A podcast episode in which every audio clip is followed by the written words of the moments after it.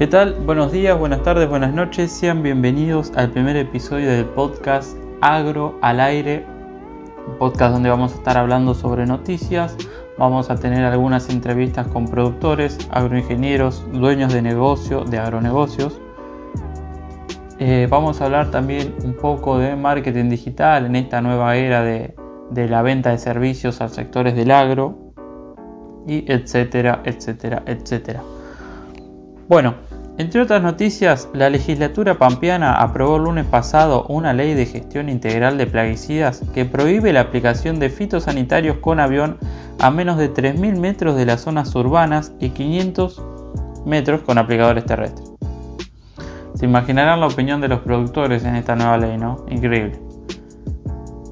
La reciente aprobada Ley de Gestión Integral de Plaguicidas se aplicará para todo el territorio pampeano y fue impulsada por el propio Ejecutivo Provincial, cuya cara más visible fue el subsecretario de Ambiente de La Pampa, Fabián Tiratelli, que argumentó, la ley es un paso muy importante y la idea es reglamentarla enseguida.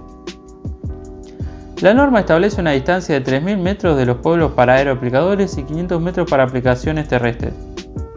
Además, se deberá contar con una autorización municipal para aplicadores terrestres entre 500 para aplicaciones terrestres entre 500 y 3000 metros. La norma fue aprobada por los diputados del FRE-JUPA, más los bloques unipersonales del Movimiento Productivo Pampeano y Comunidad Organizada. En contra votaron legisladores de la UCR y Propuesta Federal. Oscar Zanoli del Partido Justicialista consideró que era imprescindible modificar la normativa vigente porque ha crecido de manera inusitiada el uso de plaguicidas en todo el país.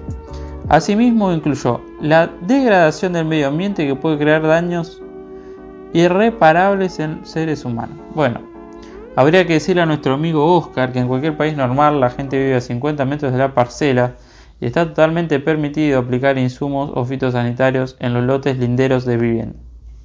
Creo que solo en Argentina nos podemos dar el lujo de no aplicar insumos porque estamos muy cerca de las residencias. Por otra parte, Francisco Torroba de la UCR, que votó en contra, expuso, es un proyecto que se trató de copiar y pegar más de que generar algo a partir del conocimiento del tema. Y apuntó, no compartimos el régimen sancionatorio porque va a generar sanciones a granel. Tampoco estamos de acuerdo con las distancias porque no se han tenido en cuenta las nuevas tecnologías para solucionar la cuestión. Otra diputada, María Laura Trapaglia, de Propuesta Federal, lamentó que no se haya tenido en cuenta el trabajo de casi un año discutiendo el proyecto. Bueno, ¿qué dicen los productores a todo esto? Nosotros fuimos con ciencia y ellos nos contestaron con política sentenció resumiendo la impotencia que siente el ingeniero agrónomo, productor y tesorero de la Sociedad Rural de General Pico, Andrés González, que estuvo muy involucrado en los estudios y trabajos previos a la sanción de esta ley. Dice que no fueron escuchados. Yo me pregunto, ¿no? ¿Los políticos algún día nos escuchan? Trabajamos durante tres años entre varias instituciones dentro de la Cámara Provincial de Sanidad Vegetal para redactar un proyecto que modifique la ley actual de agroquímicos.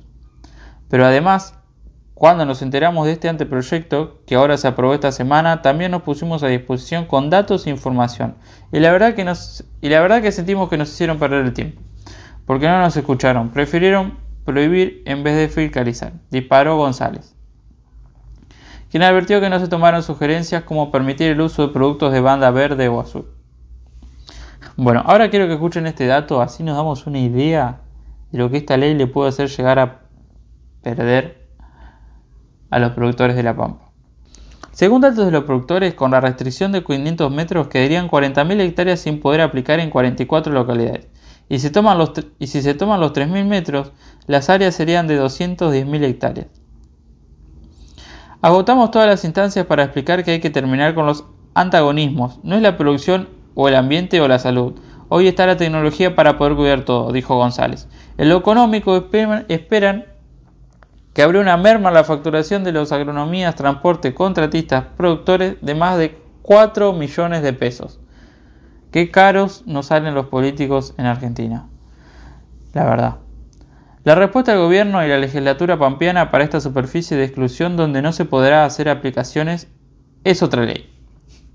Como siempre, ¿no? Para el desarrollo de sistemas de producción agroecológica que prevé beneficios impositivos para los que hagan agroecología.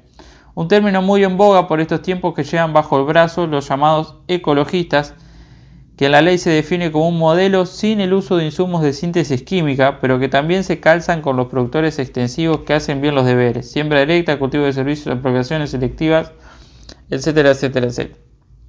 La Pampa se ha convertido en una provincia anticampo. La gente no tiene simpatía por el sector y esta ley ambientalista que pone en riesgo la producción de 210.000 hectáreas en toda la provincia sería como pegarse un tiro en el pie, dijo el contratista y productor Carlos Porto.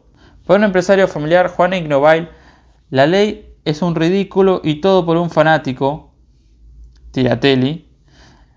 En Vogue lamentó la mala prensa que tiene el sector, nos castigan demasiado, dijo, y agregó, controlen, regulen y exijan, pero no prohíban. Esto le va a hacer mucho daño a mucha gente, no existe el planeta Tierra lo que acaban de aprobar. Es verdad, yo no conozco un país en donde haya una ley como esta. Como sospecharán, el cultivo más complicado cuando empieza a regir esta ley es el girasol. Cito textual. Ahora agoniza porque no se puede hacer girasol si no se pueden hacer aplicaciones para convertir plagas con avión, con el agravante de que ya está sembrado y si se reglamenta la ley antes de la época de control de plagas, las mermas pueden llegar a ser importantes, relató González. Depende del momento en el que te ataque la isoca puede generar mermas de hasta el 50% de la producción. Parecía que los políticos mejor momento para calzar esta ley no tenían, la verdad. ¿eh? Esto claramente no favorece las rotaciones, porque el girasol es el que mejor se combina con los cultivos de fina en esta zona y con la ganadería. Por eso decimos que esta ley es un regreso a la edad de piedra. Es en un resumen de lo que sienten los productores respecto a cómo los ve la sociedad, la gente y los políticos, Nicolás Moreno, actual presidente de la Rural de General Pico, argumentó. Los que estamos dentro del sector consideramos que es una actividad de mucha pujanza, generadora de empleo, oportunidades. Pero por otro lado, quien no está con la actividad más bien tiene una mirada negativa con preconceptos de otra época. La verdad, yo personalmente nunca voy a entender a la Argentina. Podríamos ser el granero más grande y más eficiente del mundo, pero nos la pasamos odiando al que produce y usa las tierras para hacer alimentos. Es increíble. Bueno. Continuamos con la noticia. En este sentido, para Moreno uno de los desafíos es establecer lazos con los pueblos y ciudades, encontrar puntos en común. No puede ser que las ciudades estén separadas de uno de los sectores que demanda trabajo, genera inversiones y promueva el desarrollo comunitario. Para Francisco Sobre, productor de General Pico, representante de la Federación de Contratistas en La Pampa, cito textual, Parece mentira que no escuchen las opiniones del INTA y otras instituciones que nos acercamos a, colaborar con información. La verdad es que a los contratistas, pero a todo el sector, le saca las ganas de invertir, genera desánimo de invertir y, genera fuentes de trabajo, y generar fuentes de trabajo. Es increíble que avance con esto que no tiene rigor científico. Y agregó, desde la Cámara de Contratistas de La Pampa te puedo decir que hemos tenido reuniones. Te escuchan, pero no te tienen en cuenta. A de la verdad no nos escucha. Bueno, esa fue la noticia del día. Espero que hayan tenido un día productivo, que hayan podido elaborar bastante. Y bueno, nos vemos el día de mañana. La idea de este podcast es sacarlo todos los días, desde lunes a lunes. Así que bueno, te espero el día de mañana con más noticias de la agroindustria argentina.